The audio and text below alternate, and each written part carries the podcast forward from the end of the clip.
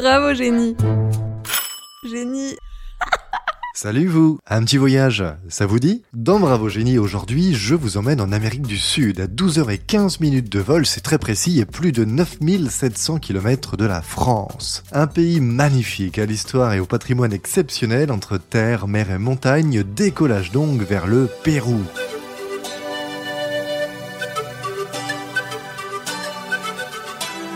Le Pérou, qui tire son nom de Birou, qui était le nom d'un cacique. Alors un cacique, c'était un chef d'une tribu indigène qui vivait sur l'emplacement actuel du pays, hein, au 15e, 16e siècle. Alors au Pérou, euh, il y a les lamas, hein, bien sûr, il y a les bonnets péruviens, il y a la flûte de Pan, mais bon, tenir tout un épisode là-dessus, je vous avoue que j'aurais été sûrement un petit peu juste, hein, je pense. Hum, hum. Oui, qu'est-ce qu'il y a encore? Bah, je dis ça, je dis rien, mais dans l'épisode 6, t'as quand même réussi à nous faire 10 minutes sur l'invention des chips, hein, donc bon.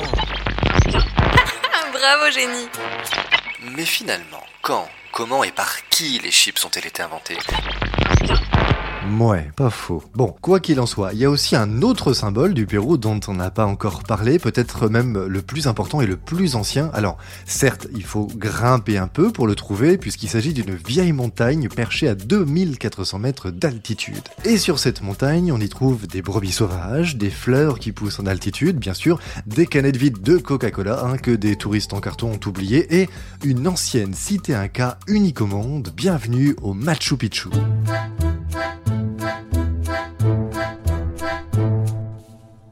Le Machu Picchu, un témoignage inédit d'une civilisation éteinte qui se traduit le plus souvent hein, aujourd'hui par une photo publiée sur Instagram prise depuis les hauteurs de la cité.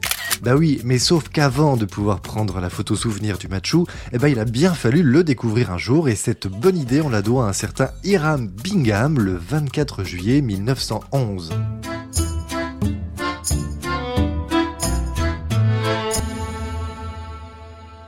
Bingham, c'est un Américain. Il est né à Honolulu, sur l'île d'Hawaï, en 1875. Il est triplement diplômé en histoire et politique des universités de Yale, de Californie et d'Harvard. Autant te dire que le mec aurait continué comme ça, il était doyen de sa fac à 22 ans. Hein. Sauf que là, énorme surprise, pour son premier poste, Bingham choisit finalement de devenir, boum, esthéticien à Dunkerque. Hein? Non, je déconne, il est devenu euh, prof d'histoire et de politique, hein, évidemment, mais quand même, avouez qu'esthéticien, ça aurait été carrément plus original. Le mec se tape 15 ans d'études en histoire et en sciences politiques et à 30 ans, bam, il plaque tout pour traverser l'Atlantique et aller arracher du poil dans le schnorr. C'est formidable, non? Oui, oui, sûrement. Mais bon, en tout cas, ça s'est pas passé du tout comme ça. hein. Après quelques années à jouer le prof, eh bien, la rumeur disait que notre ami ira mais un peu pour ne pas s'ennuyer dans, dans ses cours.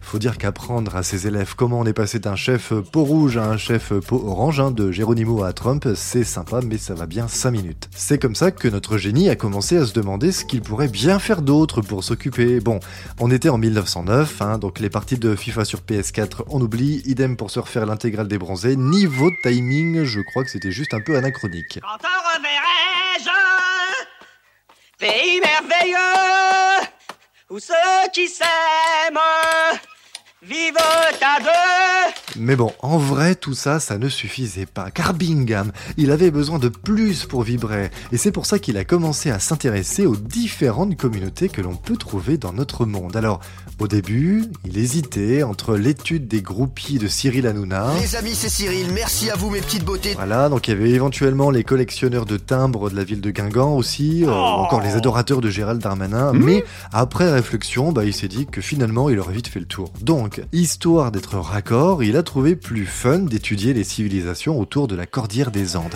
Et c'est comme ça qu'il a fini par s'intéresser aux Incas qui vivaient au Pérou. Où est-ce qu'on est ici? Chez les Incas, professeur Même si Hiram Bingham, c'était pas un gars du coin, et ben il savait quand même deux trois trucs sur les Incas. Il avait déjà lu Les Sept Boules de Cristal et le Temple du Soleil de Tintin, et c'est pour ça que deux ans après avoir commencé à étudier leur civilisation, et ben il décida de partir en exploration.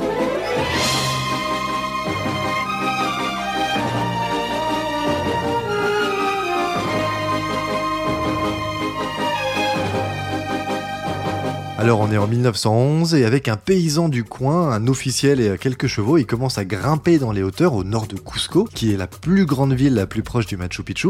C'est là qu'une vieille légende situait un ancien Eldorado qui devait être la cité principale des Incas, construite vers le milieu du 15e siècle. Alors, faut savoir qu'à l'époque, les Incas c'était un peu les, gros patrons du coin. Les mecs s'étaient taillé un empire de près de 4000 km au KLM, en gros de l'équateur actuel jusqu'au Chili, et bah évidemment, en tant qu'affaire, ils s'étaient installés le long des côtes, histoire de pouvoir bronzer même en hiver, du coup en été pour nous, vu qu'il y a l'hémisphère sud, tout ça. Enfin bref, en gros, ils pouvaient se la couler douce toute l'année H24. On n'est pas bien Paisible À la fraîche Décontracté du gland Oula, oui, euh, on, va vous laisser, monsieur. Bon, bref, le problème, eh ben, c'est qu'un quart de siècle plus tard, entre 1532 et 1534, bim, voilà les conquistadors espagnols qui débarquent. Et là, au jeu de qui a la plus grosse, en l'occurrence les meilleures armes, hein, clairement, il y avait pas photo. Entre d'un côté les Espagnols qui arrivent avec euh, leur épée, leurs armures et leurs boucliers, et de l'autre, ben, t'as les Incas qui avaient euh, même pas encore inventé la roue à ce moment-là, donc c'était clairement un peu le PSG qui allait jouer contre l'amical d'Argenton-sur-Creuse en Coupe de la Ligue, hein, pour comparer. Sauf que là, gros coup de bol, à aucun moment les conquistadors ne découvrent le Machu Picchu. Bon, faut dire que le site était euh, super paumé, hein, à quasiment 2500 mètres d'altitude, je vous l'ai dit. Donc bref, quand t'es un espagnol et que t'as déjà pas trop l'habitude de vivre à moins 24 dans ton pays, clairement, grimper un peu en altitude, ça te refroidit. Alors bien sûr, la population locale savait que la cité existait, mais euh, visiblement, les habitants ont été aussi bavards qu'un muet avec une laryngite. Et le jeu du silence a marché comme ça pendant près de 4 400 ans jusqu'au voyage d'Iram Bingham, donc en 1911. Bon, déjà, Iram, niveau froid, bah, il avait fait le plus gros, hein, en passant euh, d'Honolulu à Washington, où il vivait depuis quelques années, donc il avait pas peur des hauteurs. Et si les étrangers étaient pas forcément les bienvenus dans la région à l'époque, et bah, c'est là où il a été très fort, puisqu'il a réussi à convaincre un paysan du coin, un certain Melkor Arteaga, à le mener jusqu'à une Waka Inca dont on lui avait parlé, c'est-à-dire un lieu sacré. Sauf que, à la base, bah, lui, il était plutôt parti à la recherche d'une ancienne ville qu'on appelait euh, Vilcabamba, qui datait elle aussi de l'époque Incas. Alors, Melkor, le paysan, il était bien sympa, mais le problème, c'est que lui ne parlait qu'un dialecte local, le Quechua.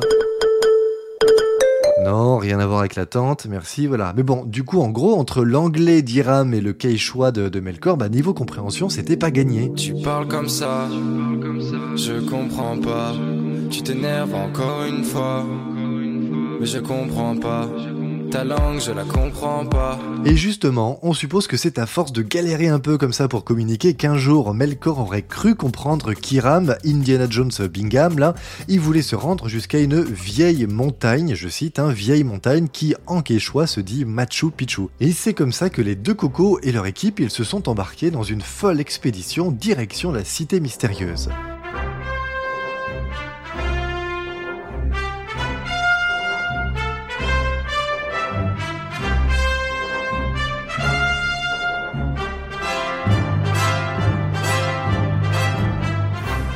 Et après une très très très très très très très très très très longue marche, le Machu Picchu se dévoile enfin à notre explorateur Donolulu qui pige aussitôt en arrivant qu'il vient de faire la découverte du siècle. Du coup, ben c'est la folie.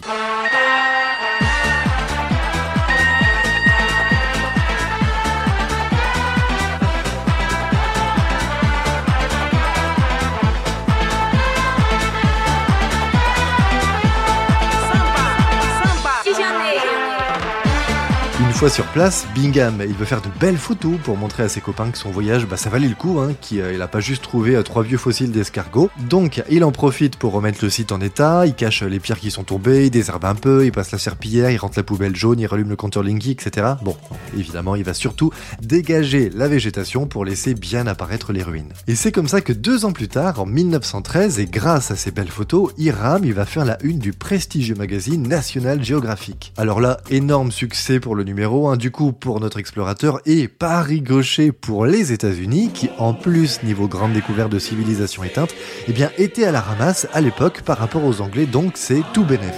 Tout le monde il veut seulement la fame. C'est clair, la fame, notamment pour les Américains qui en plus à l'époque commençaient bien à prendre la confiance là. Tout comme le poteau Hiram, lui devenu un héros national après l'article du National Geographic, il a fini par faire de la politique, il est devenu gouverneur puis sénateur et il est mort pépère à Washington en 1956 à l'âge de 80 ans après avoir sorti plusieurs livres sur son expédition et avoir inspiré en partie George Lucas pour le personnage d'Indiana Jones. Ou comment Ou comment un gros malentendu après qu'un paysan ait mal compris en fait à la base, hein, c'est ça, où tu voulais aller peut t'amener la gloire et la fortune pour toute ta vie et du coup euh, bah t'aider à éclipser aussi le fait qu'accessoirement en repartant du Machu Picchu t'as quand même piqué quelques petits souvenirs. Hein. On va se coiffer comme des porcs Ouais, parce que moi si j'ai mauvaise conscience euh, quand je tire deux savons et une crème pour les mains lorsque je repars d'un hôtel à Saint-Jean-de-Luz où j'ai passé trois jours. Ouh, c'est mal. Peut-être, oui, mais Bingham, bah lui, il s'est quand même posé beaucoup moins de questions quand il a piqué des centaines de pièces et d'objets en quittant le Machu Picchu. Machu Picchu qui, en plus, accessoirement, avait sûrement été découvert près de 50 ans plus tôt par un prospecteur de mines allemand, un mec qui s'appelle Augusto Berns,